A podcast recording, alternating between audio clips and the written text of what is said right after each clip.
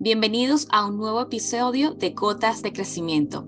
Hoy estamos con Eva Hernández y Lorena Pulido y el tema que hablaremos el día de hoy es el arquetipo de la prostituta. Durante los últimos episodios hemos estado conversando sobre los diferentes arquetipos que como mujeres o seres humanos tenemos y el día de hoy estaremos hablando sobre este tema tan interesante. Quizás para empezar podríamos comenzar definiendo qué es arquetipo. Y bueno, quizás Eva nos podría comentar un poco sobre qué se trata y así podemos empezar la conversación. Gracias, Lorena. Bueno, un placer estar aquí. Saludos a todas las personas que nos escuchan.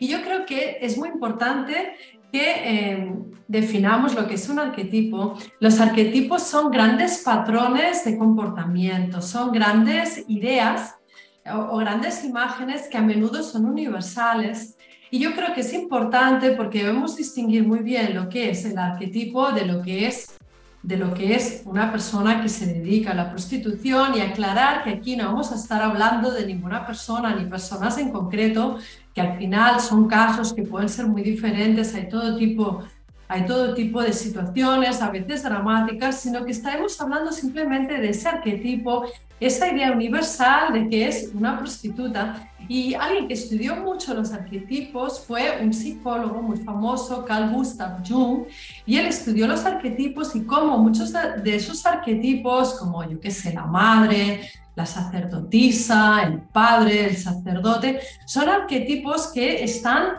en muchas culturas, en muchas religiones y, son algo que es recurrente en la psique de las personas. Y, bueno, en esta serie, como tú decías, hemos estado trabajando algunos arquetipos de la mujer y bueno, hoy veremos la prostituta, que al final el arquetipo de la prostituta es alguien que vende su cuerpo por dinero. Exactamente. Y sería también eh, bueno comentar sobre en qué situaciones de nuestra vida diaria nosotros podemos presentarnos o estar en ese arquetipo. Y podríamos pensar cuando nosotros, por ejemplo, estamos en un trabajo donde estamos dedicando nuestro tiempo, nuestro conocimiento, nuestra vida, nuestra alma a un trabajo en el cual nosotros no nos sentimos identificados o va en contra de nuestros valores. Entonces allí estamos prostituyendo nuestro tiempo por dinero, porque en realidad necesitamos el dinero para poder pagar las cuentas. Y así también podría ser cuando estamos eh, con una pareja que quizá nos ofrece una estabilidad económica muy buena, y estamos allí aunque tengamos problemas y no nos sentimos cómodas, no somos nosotras mismas, pero tenemos que aparentar, tenemos que tener una máscara para poder decir, no, estoy aquí porque estoy cómoda. Y también podría ser con las amistades, también tenemos quizás amistades que tenemos que tenerlas porque nos dan un, por su supervivencia, y esto lo hablamos mucho en la escuela reconstructiva, ¿no? Hablamos de supervivencia, de las emociones como el miedo, del apego y todo esto que que es muy interesante ver cómo este arquetipo de la prostituta mm, va más allá de lo que nosotros podríamos pensar cuando solamente pensamos o mencionamos el nombre prostituta. Totalmente. Eh, yo creo que la prostituta está muy relacionada con la supervivencia. Como bien tú decías, y la supervivencia es algo que siempre mencionamos en la escuela de reconstructivas, porque la supervivencia ocupa una gran parte de nuestra experiencia en la vida. Entonces, la fuerza de las prostitutas es que es capaz de sobrevivir. Esa es su fuerza y esa es, yo creo que esa es la parte eh, del arquetipo que, es importante reconocer, ¿no? Porque uno oye prostituta y como que nos suena mal, tenemos muchos prejuicios, pero realmente eh, tiene que ver con sobrevivir como sea, con ser independiente, con ser capaz de tirar adelante.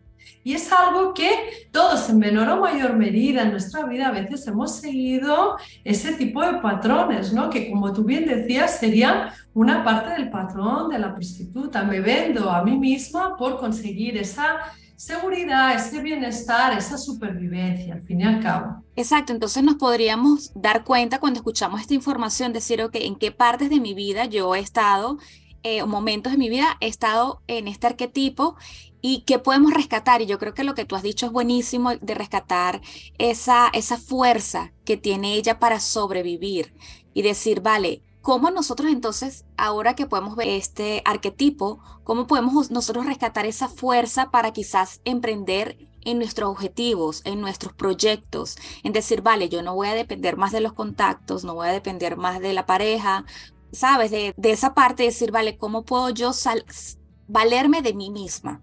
Y yo creo que ese es el trabajo que tenemos que buscar y como todo, siempre buscar ese amor propio que nos falta y que siempre estamos buscando afuera.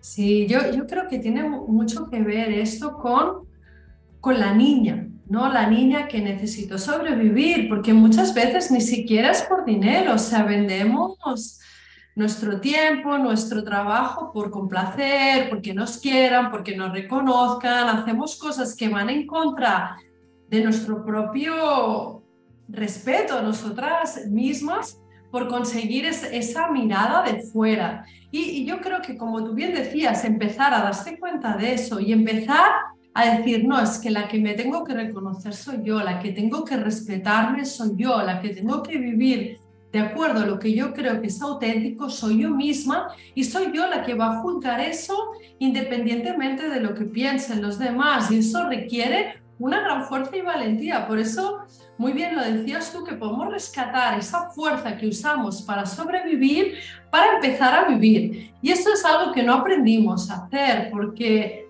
todo alrededor y, y nuestro propio cerebro están diseñados para sobrevivir.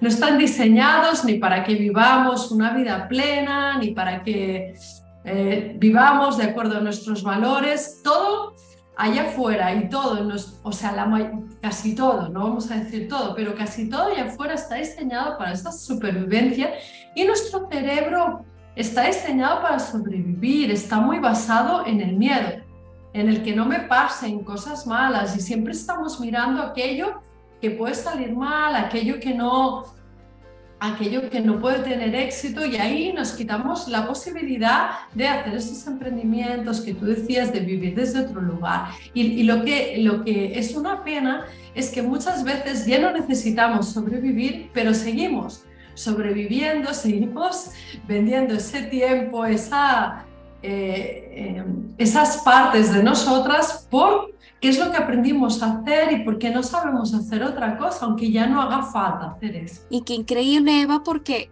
lo podemos hablar, lo podemos decir, pero cómo resuenan todas estas palabras en nosotros, cómo podemos nosotros decir, wow, toda mi vida yo he actuado de esta forma, yo aprendí en mi casa a que tengo que complacer, a que tengo que actuar de cierta manera.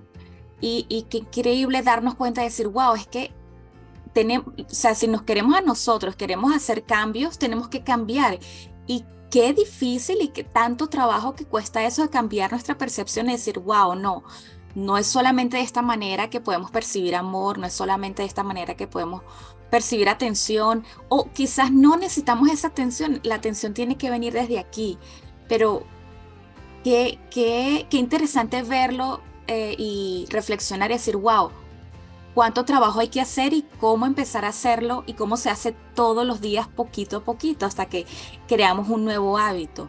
Y ese, ese hábito, como decíamos, requiere mucho coraje porque nos vamos a enfrentar al rechazo de los demás, posiblemente, porque si siempre he complacido, si siempre he hecho las cosas de una manera en el momento en que yo decida, decida cambiar, estoy poniendo a los otros en riesgo.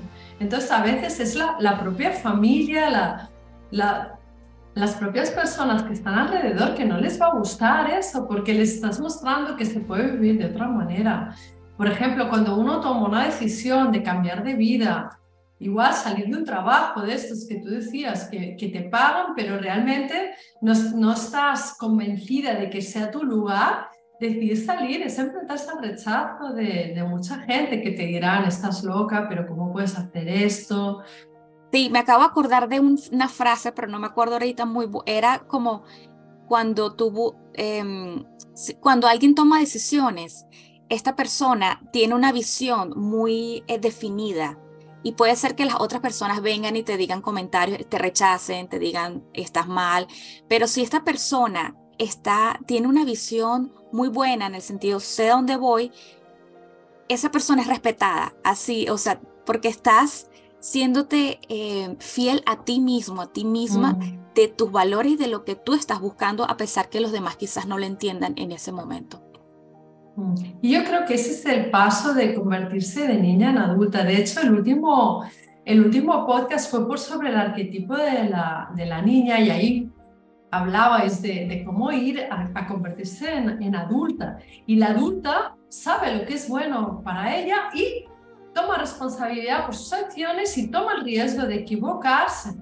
Entonces, si, trabajamos desde el adulto, si, si nos enfrentamos a la vida desde el adulto, eh, tomamos nuestra propia responsabilidad por nuestras propias decisiones, por nuestras propias opciones, independientemente de la, de la opinión o el rechazo la aceptación de los demás, ¿no? Porque al final una, la vida solo es una y yo tengo que enfrentarme a mí misma en el espejo. Y, y, si yo no he vivido mi propia vida, si he estado siempre haciendo lo que esperaban los demás de mí, voy a llegar a, a ese final de mi vida y eso es algo que, lo estudió mucho Elizabeth Kubler-Ross, que era una persona que trabajaba con, con, gente que estaba a punto de morir y uno de los grandes arrepentimientos de las personas que, que están a, punto de finalizar su vida es haber complacido demasiado y no haber hecho aquello que querían. Pero la cultura, la educación no nos enseña a menudo a hacer eso porque realmente nos protege.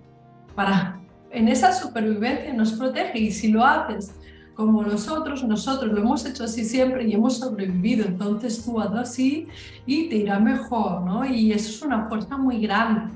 Y también creo que sería bueno mencionar el control, ¿no? De decir, porque siempre nosotros queremos tener el control, de decir, ok, si yo soy abogada y mi familia es abogada, yo sé que me, va a ir muy bien si yo sigo siendo abogada, pero ¿qué tal si yo quiero ser artista?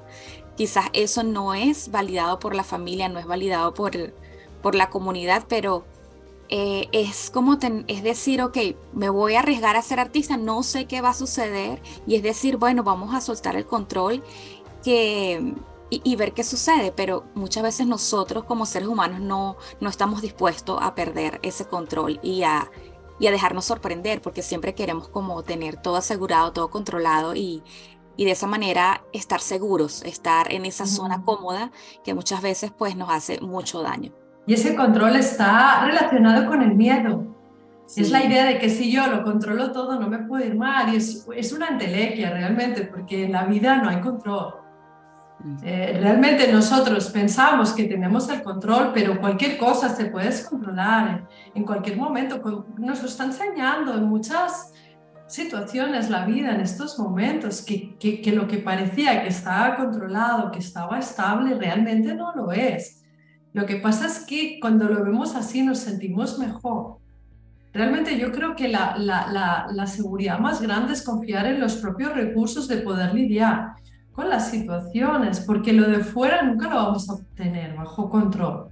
Podemos, podemos tener herramientas y tener recursos para lidiar con las cosas. Y eso es algo que el patrón de la prostituta tiene, tiene recursos tiene recursos y esos recursos los podemos usar de muchas maneras. ¿no? ¿Cómo, eh, qué, qué, recursos te refieres, Eva? Pues que es capaz de, de, es capaz de sobrevivir, tiene recursos, o sea, vende lo que puede, pero sobrevive. Entonces, ahí es, es, lo que decíamos al principio, tiene fuerza, tiene recursos, claro, luego tiene una sombra, que, que, es, que es, decir, eh, es decir, realmente me estoy vendiendo a mí por la supervivencia, ¿no? Pero como tú bien decías, ¿en cuántas situaciones de nuestra vida no hacemos eso sin, sin darnos cuenta? Sí, no, muy interesante. Y sabes que también me llama mucho la atención que la conversación que empezamos con la prostituta, hablando del miedo, las emociones, llegamos a la niña, a la adulta y cómo todo, todo está relacionado. Qué, mm. increíble. Está todo relacionado. Yo creo que la prostituta está relacionada con un tema que de algún modo ha sido muy tabú, como es el sexo, ¿no?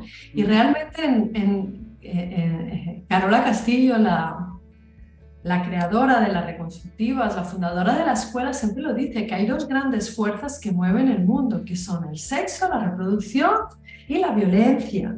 Y ahí tenemos grandes grandes obras, pero ahí hay muchísima fuerza porque realmente eso es la base de la supervivencia. Exacto. Y antes de nosotros preparar este, este podcast el día de hoy, este episodio, eh, estábamos conversando sobre un libro muy interesante que se llama La prostituta sagrada. Em, y, y, es muy interesante y bueno, quizás Eva nos podría comentar un poco sobre qué se trata y cómo podemos relacionarlo con este arquetipo. Sí, yo, eso, es un libro, gracias por mencionar esto, Lorena, porque sí que es muy interesante. Es un libro que yo topé con ese libro hace muchos años cuando estaba estudiando los arquetipos y ese tipo de cosas y me, me, me choqueó bastante el título, ¿no? Porque es como dos cosas que no Totalmente contrarias. La prostituta, el sexo y lo sagrado, ¿no? Y el libro realmente habla de las antiguas religiones, de la diosa, cuando había las sacerdotisas que eran prostitutas sagradas y ellas en los templos el sexo lo usaban como algo que tenía que ver con la conexión con la divinidad, ¿no?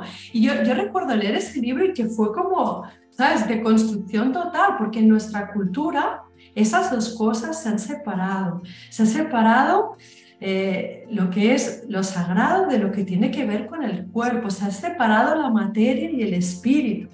Y en esa separación nos hemos desconectado también de nosotros mismos y yo creo que parte del trabajo que tenemos que hacer es volver a conectar todo esto para ser uno en nosotras y estar, estar integradas, ¿no? Y ese es un camino muy interesante. A mí eh, me, me, me pareció como una visión totalmente distinta de la divinidad, de pensar que lo divino está en todo Sí, a mí me, me bueno, yo lo leí un poco y me pareció muy interesante cómo estas personas llegaban al templo, daban un dinero, una donación y luego estas personas iban a tener relaciones con las sacerdotisas que, em, y este dinero no era destinado para ellas, sino que era destinado para el templo. Y me pareció muy interesante cómo la, esa visión es totalmente distinta a la prostitución que tenemos ahora mismo, donde eh, la prostituta se vende por dinero o por lo que sea, pero en este caso se vendía por, bueno, no se vendía, era, un acto de, reverencia y ellas eran respetadas. Algo que también que me llama mucho la atención, eran respetadas porque estaban sirviendo a la diosa y, y me encantó tener esa, esa perspectiva de decir, bueno, ¿cómo sería si nosotros ahora mismo, si eso funcionara ahora mismo, sería algo que, que estaría eh, bien visto, no, no bien visto? ¿Cómo, qué interesante que, que venimos de allí. es, muy interesante. Yo creo que en esas culturas antiguas había mucho de eso, porque también había lo que se decía el matrimonio sagrado. Y el rey, en algunas culturas, el rey tenía, eh, eh, eh, tenía sexo con la sacerdotisa y una, era una manera de, de, de juntar la materia con, lo sagrado, de, juntar lo espiritual con lo material, el rey que era representante divino en la tierra y, la sacerdotisa que era la representante de, de, la divinidad, ¿no? Es como una visión totalmente separada, ¿no? Y, y, yo creo que está bien, no desde el punto de vista del irrespeto, de echar por tierra lo que hemos aprendido, pero está bien saber de dónde venimos y cuestionar lo aprendido y ver que hay otras maneras de ver la vida, porque eso también nos ayuda a deconstruirnos, ¿no? Porque en nuestra herencia judeocristiana tenemos muy, muy, muy metida en las células esa separación de lo que es lo sagrado, que tiene que ser casto, puro, y de lo que es lo material, ¿no? y, de hecho, tú mira nuestra idea de la diosa, que es la Virgen María, es casta, pura, sin pecado, concebida, y, entonces tenemos esa idea, detrás de esa idea hay como una idea de que la materia, todo eso es como sucio, ¿no? Y yo creo que eso a las mujeres de alguna manera nos afecta, ¿no? Que quizá debemos rescatar un poco de esa diosa antigua que era sagrada, pero que también era terrenal y también podía disfrutar de los placeres de la vida.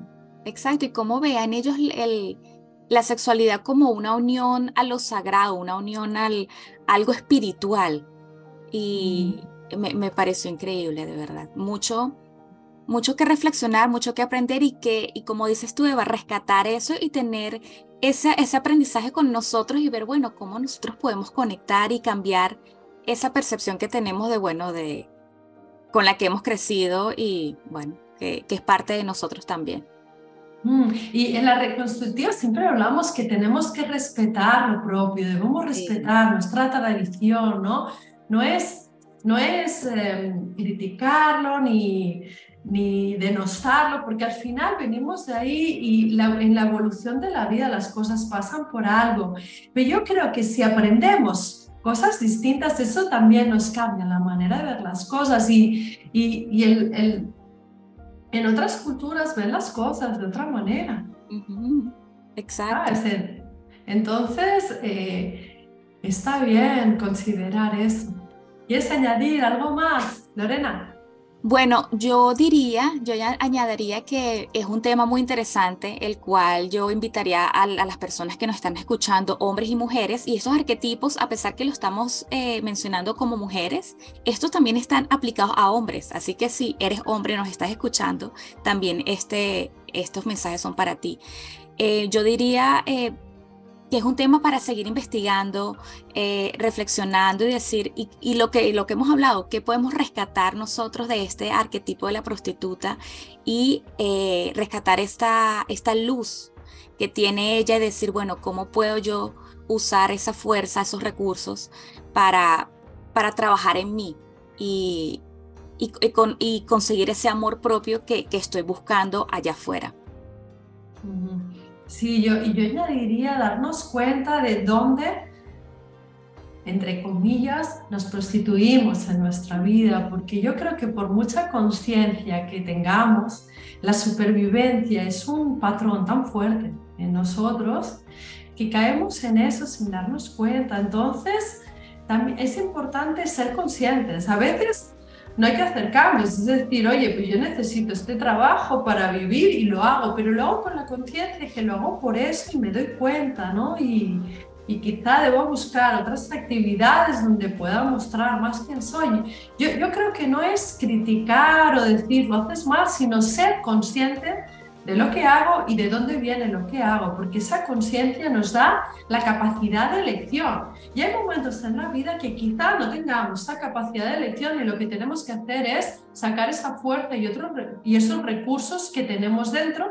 Y otras veces quizá sí que podemos decir, oye, no tengo que sobrevivir, puedo vivir de otra manera y para eso tengo que tener el coraje de eh, hacerlo diferente. Sí, yo también me llevaría a eso, en qué, en qué momentos de la vida nos estamos prostituyendo. Y, y eso, darnos cuenta, darnos cuenta ya es un gran paso. Y decir, bueno, si lo estoy haciendo, como acabas de decir tú, Eva, si lo estoy haciendo, ok, ¿por qué lo estoy haciendo? Y, y, bueno, si quiero hacer un cambio, lo puedo hacer. Y si no quiero hacerlo, ok, está bien, pero soy consciente. No estoy con la queja. Ay, los, no, no, yo asumo mi responsabilidad. Estoy diciendo, bueno, estoy haciendo este trabajo porque lo necesito, listo, no hay más nada que hacer. Sí, y esa conciencia nos da la fuerza y nos permite aprender a vivir desde el adulto, que es algo que para muchas es un, es un aprendizaje.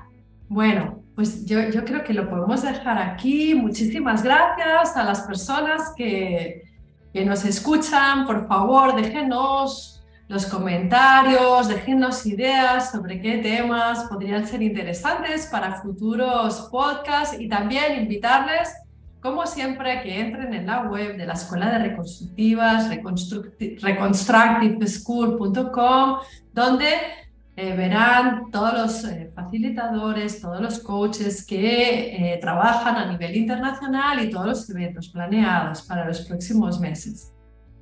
Muchísimas gracias. Gracias a todos.